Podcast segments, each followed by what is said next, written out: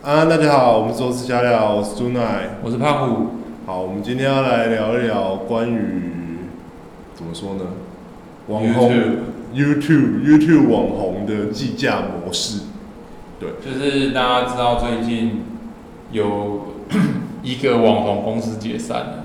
对，就是那个恶棍娱乐。其实我超看好恶棍娱乐，只是我没有想到他名字叫恶棍，结果搞得跟做慈善一样。对啊，我们来谈谈他神奇的分论方式。对，好，我们先讲一下恶棍娱乐这件事情为什么要开始讲，就是呃，它是几号啊？看一下。他是八月一号发布的，对啊，八月一号发了一篇，就是因为其实前阵子大家就一直有观察到说，哎、恶棍娱乐人是不是越来越少了？他们一开始成立的时候是乌鸦，乌鸦是老板，然后他找了八七八、棒的 Bump，然后 Cat，呃，其实其实是 Dog，但是嗯他那个时候因为有替代役，然后跑出来撞外快的疑虑，所以他带一个纸袋说他自己是 Cat，A.K.A 纸袋人。然后其实里面还有一组我觉得很强，叫风男。嗯，，Crazy 面风男。风男我会觉得很强，是因为最早最早他们风男里面的一个比较帅的那个叫 Nick，嗯，然后他 Nick 很久以前跟交友软体，他他为了想要接交友软体业配，他做了一个一日女友一日约会这个系列。嗯那个影片就是他整个运镜、整个内容编排，我觉得做得超级好。嗯，所以那个时候我发现，哎、n i c k 加入风男，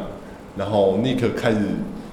就是加入恶棍娱乐，我其实对恶棍娱乐前景很看好，因为 Bump 有操作一体的能力，要妹有妹，然后他们也知道，他们也很敢踩底线，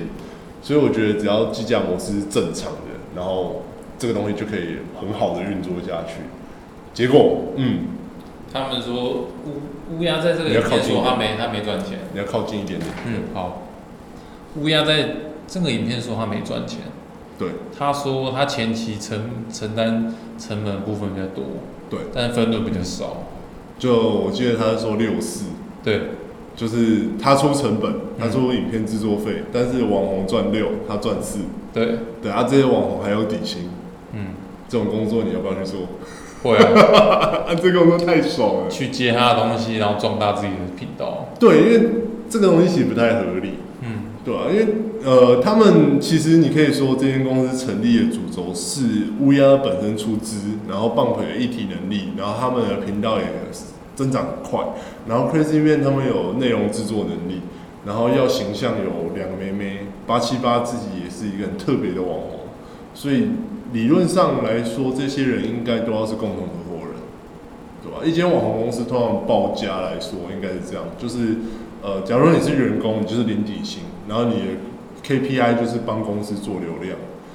那你频道收益应该也会交给公司，就是我们一般找网红业配合作都是这样的模式。之前那间他跟另外一间公司刚好是极端，就之前闹，你说再不疯狂吗？对啊，对，可是再不疯狂的逻辑不太一样。嗯，再不疯狂其实就很严格遵守我刚刚讲的东西，只是老板压得太硬，嗯老板赚太爽了。但乌鸦他们的状况就更像是他们好像很梦想，然后搞一些事情乱搞，对吧、他后面不是说什么六四啊，只要网红起来，他就变八二，这东西超莫名其妙的、嗯，就他分更少，对，身为公司的经营人，我觉得一定会赔啊。一定会赔吗？对，因为一开始公司很困难嘛，对、啊，然后钱投进去之后要，就是那个固定成本支出实在太太庞大了，对啊，然后你收益赚的又少，而且我光想我就觉得业配这样也赚不回来。而且他们的设备仪器，老实说，网红相关的设备仪器，对啊，而且乌鸦很长，就是花几十万在做一支影片，但是它的广告分论通常那一支影片再怎么红，三百万就算三百万观看好，它的分论你可能就可能七八万而已。哎、现在没有那么少，现在没有那么少，现在差不多二十到三十万观看的影片，一个月可以收三万块左右。你一个月就是一个礼拜出一支的状况，哦，变多了。其实变多了。嗯但现在，因为现在老实说竞争更激烈，对，你看，像我们最近观察发烧榜上啊，你嗯只要有，你只要在一天内你有二十万订，二十万观看，基本上你冲得上发烧。老高每只都可以。对啊，像乌鸦这支影片现在一百七七万，嗯那个 YouTube 观察家，可是他好像没有开盈利啊，他没有开盈利啊，这支不能开盈利啊，对啊？这只开盈利一定被干爆啊，跟很爱演那只一样啊。他没有插广告，没有开盈利。对啊，很爱演那只也是啊，因为一是他影片很长，他是做一个曾经用意。他如果开盈利，他一定被干爆。乌鸦这个网红以后不用做，自奇奇奇这一篇才有开盈利，自喜一定开盈利啊，他日更呢、他日。他日更不开盈利活得下去吗？就嗯，我们刚刚在看说，就是其实我前阵子有写一篇文，就是在讲说乌鸦，嗯。可是我拿来对比也不是很碍眼，因为嗯那个时候很碍眼还没出来，我拿来对比的是九面跟对我拿来对比的是 podcast，嗯。对，没关系，这个我们下集再聊。嗯我们先来下一集还可以聊一下肾结石最近在 Podcast 社啊，对，我里觉得面讲的那个 Podcast，干他真的很敢讲，他讲一大堆，他他不是变成水晶教主了吗？什么感受正能量之类的。我觉得他其实蛮适合做这件事的。对但是我们下一集再讲。对，我们下一集再来讲这个。对，首先，我们现在我们想要现在来讨论一下，就是一般呃，假如说我你是一个厂商的角度，你想要找一个网红业配，那也要需要看到什么样的东西？我们通常会算一个东西叫 CPM，就是千次曝光成本。因为我们通常去下一个 FB 广告，我们可能会花三五万预算去下嘛，对那我们就会得到说大概是多少曝光次数。例如说像三万，那我就期待说可能会得到乘以一百，我就希望我得到三百万的曝光。对，我会希望这样子，但是三百万曝光并不等于三百万人看过，对它通常可能是几十万人看过这样，那我就要去算说，那我平均一个人的曝光成本是多少钱？对啊，那你觉得怎么样的 CPN 算是合理的？像网红的话，之前我们去计算，我们会尽量可能压在 CPN 四百，其实现在 CPN 四百是有点困难的价格。所以我们通常会找中型或小型大型的我们通常会讲说就是还有广告，就是商品分论的部分，对吧？因为根据现在几间网红经纪公司的报价来看，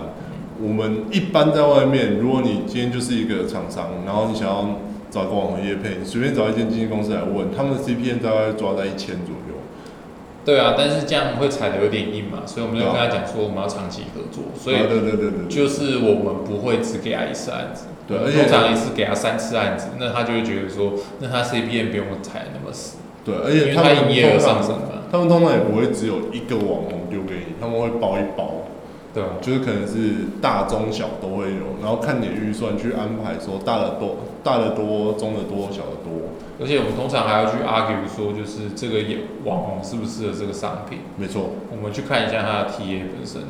是不是需要这个商品。对，那其实这个时候要也配一下，就是为什么会有人来找我们这样的行销代操或者是行销顾问，就是因为呢，一般的厂商不会知道这些事情，嗯一般的厂商你没有办法去，呃，你没有在追这些数字，然后你我自己甚至搞不太懂。对，甚至遇过广代是不会看那个广告受众洞察报告。干，真的头超痛的，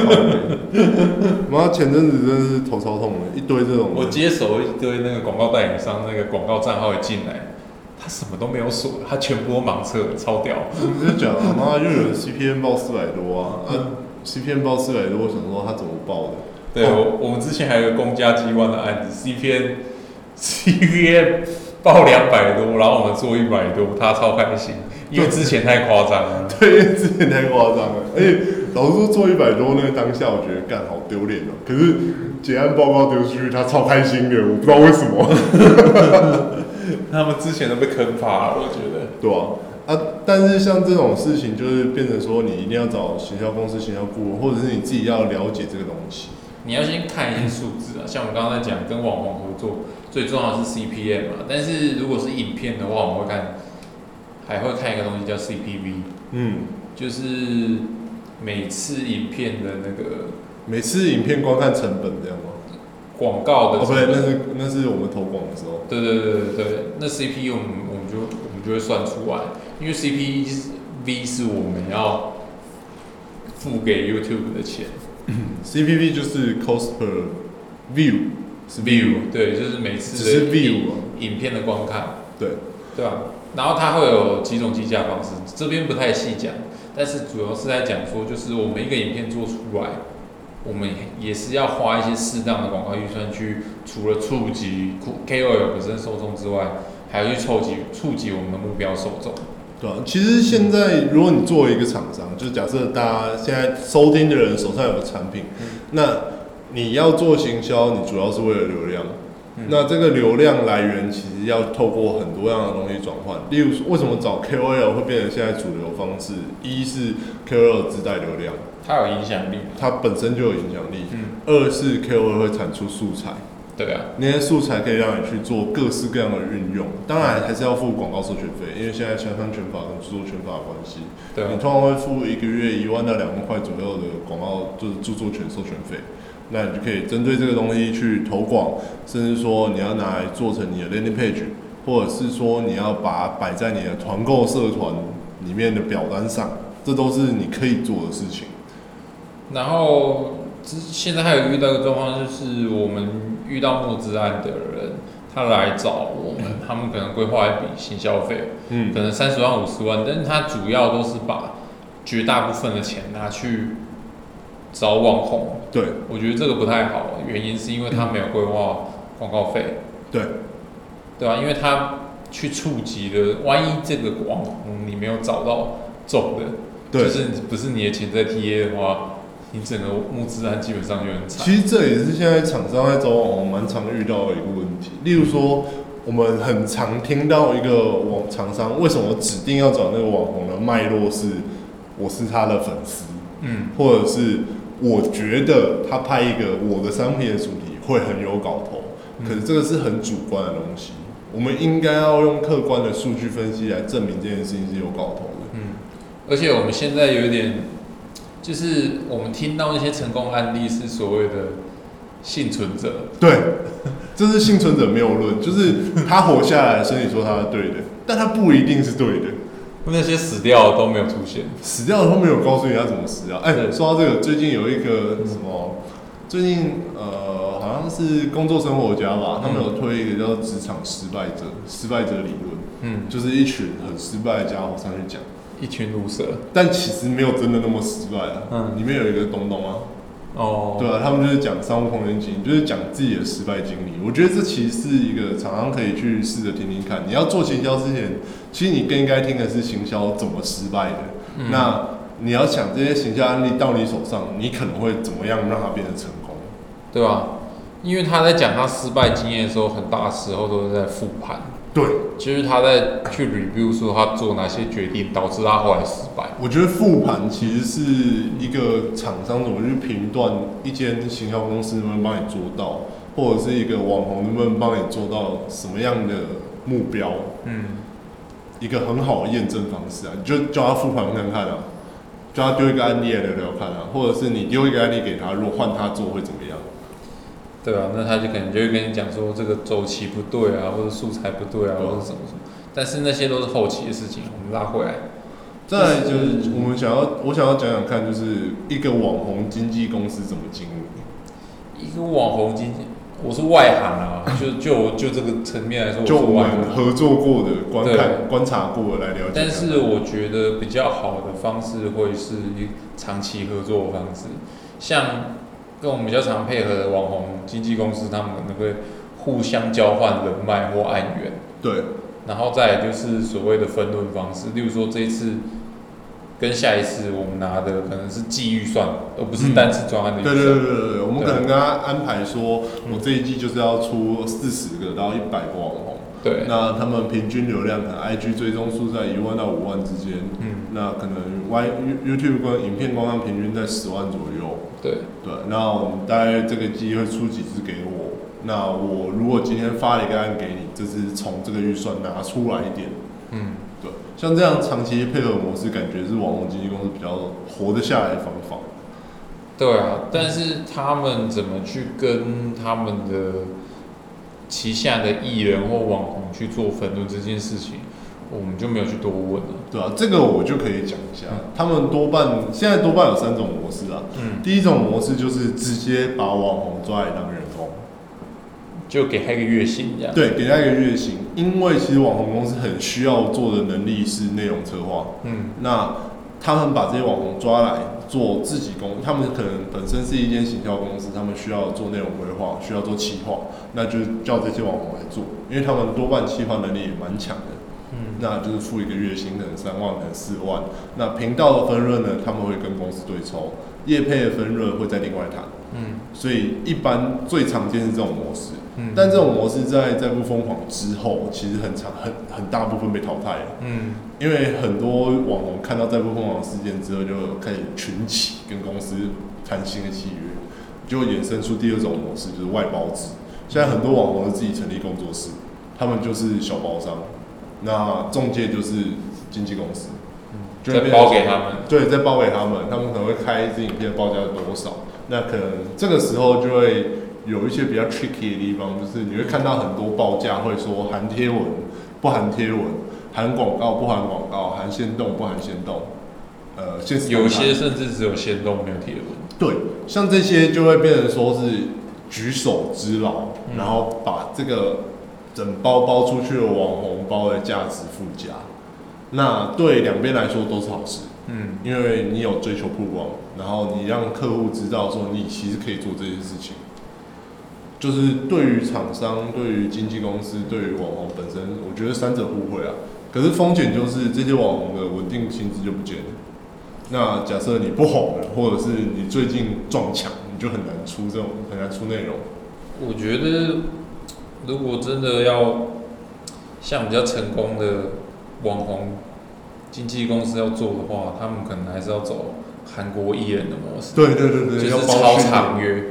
可是包契约这件事情，其实我觉得蛮难的。嗯因为你会看到很爱眼红，也不就是去年中到现在的事情，嗯那一年就没了。你跟他包超长约，对厂商来说不好，对网红来说，你把我绑在这个东西就已经不红了，就过气了，你还要继续做，这其实很痛苦。所以我觉得其实到最后都是做内容策划，例如说很像策展人这样子啊，就是每一个网红最后都会有点类似策展人的角色，他是每一次合作契约就有点像是在网络上测一个小展，嗯像是我们最近看到的，就老实说，乌鸦这个，它就可以拿来赚爽赚一波了。说实在，我恶棍娱乐要倒闭了，六百万这个议题，他光这个就可以拿来做好一场系列，但是他没有这样做吧？对吧、甚至说你八七八那个时候要离开，如果就商业考量，他离开是跑去当饶舌歌手，你知道吗？呃，我就是底下留言有人把它有人爆出来。有人把他爆出来，所以我去听他写写的歌。老实说，我觉得不怎么样啊。但如果他现在想要转换跑道，其实你的名气是可以拿来运用的。但是他说他想要把这个切割啊，对他就是想要把这个切割，这有时候网红就是这样子，嗯因为你不切割，人家会觉得你卖弄啊；你切割，人家觉得你清高，但是没有流量。嗯所以就商业考量来说，我会我会假如说我是吴亚，我可能会把这个负债六百万这件事情拿出来，再做一个新的议题，然后请那些离职的员工来，就是最后的 fit 我一下。我就觉得，就乌鸦来说，他有这个经验去告诉大家如何去避免失败的话，他如果愿意去开这样的讲座，我会想去听。他有啊，他之前有办一个恶棍的内部剧，你知道吗？嗯就那个时候把 YouTube 上面偏激的家伙都吸引过去。嗯你知道勾二吗？不知道就是有一个频道叫勾起你心中的恶。哦，就是小丑你之前 Joker，你之对前我之前我之前骂过他，嗯对，反正他高二那个时候就是有去参加乌鸦这样的聚会，我就发现、哇，乌鸦那个聚会参加网红好多、哦，嗯胡子什么好像也有去参加这样子。反正他那个聚会就在讲说他怎么成立恶棍娱乐。其实我觉得在那个时候恶棍就倒了，哦，就已经是倒了的状态了。他只是现在才爆出来，嗯他那个时候就是把这件事情来测试他有没有做课程的能力。嗯那看起来，其实我觉得课程能力没有，但是作为一个顾问角色，我顾问应该是可以的。对作为一个顾问应该是蛮 OK 的，而且是网红公司的顾问，这件事情蛮特别的。只是如果他再继续拍这种踢爆型的，就是追求自身价值而不追求流量、不商业化的导向，其实我觉得市场大概就这样，蛮难的。对吧、除非他可以做到亚洲级或东南亚级。东南亚级的踢爆事件，而且是东全东南亚，就是包含台湾、日本、越南、菲律宾、新加坡、马来西亚这种共同的，例如说，我们平常日常生活的比较，就是其实我之前有看过那个，你知道 Net Net Daily，就是台湾 Can Help 他们不是有拍一支吗、n e t Daily 他最近在做的议题就是各种族，他在消除偏见的主题，其实他在介绍各种族。例如说，他最近做一次是阿拉伯人，他就影片一开始他就直接走进一个阿拉伯裔的家庭，然后啥事都不做，直接让他们招待三天。三天之后，他就说：“你知道吗？我可以有权利在他们家睡他的、吃他的、喝他的。三天之后，他才可以问我我来干嘛。”对，他在他在推广说阿拉伯人其实好客。嗯而不是就是你们想恐怖分子啊、戴头巾啊，然后很偏激啊、男女偏男女偏见啊之类的。就是其实像这种主题，台湾没有人在做，因为老实说，台湾其实台湾最适合做这个东西。台湾的种族也很多，对啊，台湾最适合做这个东西啊。台湾光是讲劳工议题啊，或者东南亚移工议题，就可以干超多，你可以打到东南亚市场。但台湾人就没什么在做这件事情。我觉得台湾 YouTube 圈就好小一个，那个为什么我们刚刚不是讲到分润问题为什么分润这么少？没办法，就这么少啊。台湾看的人就这么多、啊，对啊，而且这样我们都觉得我们都嫌贵。YouTube 广告现在 CPN 大概多少？YouTube 是看 CPV，CPV 啊，CPV 大概多少？CPV？大概五毛到一块啊 这么便宜哦？，V 耶、一次哎、哦哦，哦，干这样好贵，你乘以一千就是 CPN 啊，这超贵，对吧？妈的，跟找叶配一样，为什么不找叶配就好？还要给 YouTube 赚，妈莫名其妙。那可以优化，但是我们拉回来就是，呃，首先源头就是厂商的行消费嘛，嗯，然后今年网红公司会更愿意合作的原因是因为今年的案子就少了。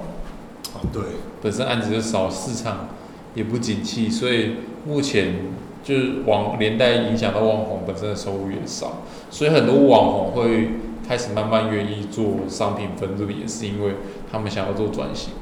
嗯，他们想要证明自己的带货力。对啊，哎、其实这还有一个比较级，就是大家会关注到今年其实大家最常看的直播就是陈时中，嗯，那陈时中俨然成为最强带货直播主。对，对，光这件事情，其实我们可以看到一件事情，大家对于网红业配的好感度变高了。大家已经习惯这件事情。对，而且我从另外一个层面来讲，嗯 为什么厂商会去找网红？还有一个很大的主因是，一个形象公司操作什么案件，很多时候不能讲。对吧？但一个网红业配什么，你叫他不讲吗？怎么可能？就上在影片上。对啊，那所以他他们都会知道道网红经营是过什么产品，比较实际一点，对吧？有点像是我们以前也遇过，那个客户叫我们提说一个导购多少钱啊？乌鸦在讲说他们怎么去经营分论这件事情，我觉得是可以再讨论啊。当初期的时候，你可能没有话语权，因为你可能签一个六个月、一年、两年的约说，因为你现在没有流量，你也没有制造流量的能力，对所以你很多时候你都在想内容，对，新的内容。那你能够做内容的那个制制作费是，如果是公司出的，相信你没你也没有太大的议价空间了。嗯，这个通常我觉得初期他们通常都是包一包出去了，你就是被包在里面的小包啊，你当然没有溢价空间啊。对啊，所以你能够做的就是把你的内容做好看，扩大你的影响力。对啊，嗯一边拉自己的粉丝，其实我觉得做网红很爽，也在这里，就是你一边做自己的流量，嗯，一边有收钱的业配，对吧、这也是为什么这个模式现在大家都有利多的感觉，因为每一个人在这个学就是一个厂商找网红业配的过程中，每一个人都有利多，嗯，然后没有谁特别亏。只不过就我们中文市场来说，受众是比较窄的。繁体中文市场，对繁体中文来说，受众比较窄，就是香港、台湾，然后马来西亚、新加坡、澳门这几个，对吧？其他没有地方了。我觉得港澳台最可怜的可是其实港澳台里面，我觉得啊，但是我觉得有一个东西有搞头，怎么？就是例如说一个，呃，我之前之前阿神他也做过，就是他跟香港那个嘛。哦，你说搞什么搞什么？对对对对，他他我海们不妈信是对对对对对。那我觉得还有一个就是中文的主播配那个外国的英文的，这样子应该会比较好。开立模式哦。对对，然后他们做两种内容，一种就是中文原声，一种是英文原哦，声。这个其实我觉得蛮不错的，对，因为那个其实我觉得搞什么做的很好，是 Press Play 这个计划其实做的很棒。嗯，就是呃，阿神跟马里，其实他们两个，呃老实说，他们影片内容超无聊的。马田对，马田很长都是在开箱啊。他们很常开箱，那就很明显这是一个很商业导向的节目嗯。但这个夜配节目又其实流量很不错，嗯，而且大家就是喜欢阿神的人设。马蒂他本身也还在继续做他的频道，阿神本身也是日更。嗯虽然阿神最近就是买 c r a z 业，然后他还出了一本书，嗯，但我觉得这个夜配合作是很不错，因为也不太花时间，制作成本也低，然后看他们乱搞也蛮有趣的，而且又可以一直打两个受众市场。那这可能就是未来，其实这很难讲。我觉得会是一个趋势啊，只是说你能不能把现在既有元素去蹦出新的火花。今年好难啊、今年比较香港难，这样子，黎智英今天都被抓了。呃，香港真的比较难，但是我觉得你来台湾就没问题啊。对，哦，讲到这个，延伸一下，我有一个我以前眼镜行的工读生，她男朋友是香港人。哦，年初的时候就听她一直在讲说有没有公司愿意签她男朋友，来台湾签工作签这样子。对，不然就回就必须回去啊，回去你也知道香港现在什么状况，对，很可怕。可是现在英国有提供说，如果你愿意去的话，你可以注册当英国公民。其实那个那个也比较难，嗯，那个很难讲，因为英国老实说你，哎、你可以去，我可以去吗，如果你是香港人，但是你有考考考过那个四一 你可以去媒体购买专家。对，我们现在全公司都是媒体购买专家，不一样。没有没有没有，老板不是，哦，老板不是，老板只有考模拟考。看你现在要呛他是不是？没有没有没有没有。好啦，那我们这一集先到这一边。好，这一集先到这边。那呃，我们下一集会讲，就是刚刚我们挖的那个坑嘛对，podcast，Podcast，然后跟那个很爱演，没关系，听到这边的大家可以先去看我个人 FB。我对 podcast 这件事情已经讲了，就是 讲有点久了。我最近都在骂这个东西，说是骂，但是就是口气比较强硬而已。Podcast 目前受众是还蛮窄。我们下一集讨论，好拜拜。下一集讨论，拜拜。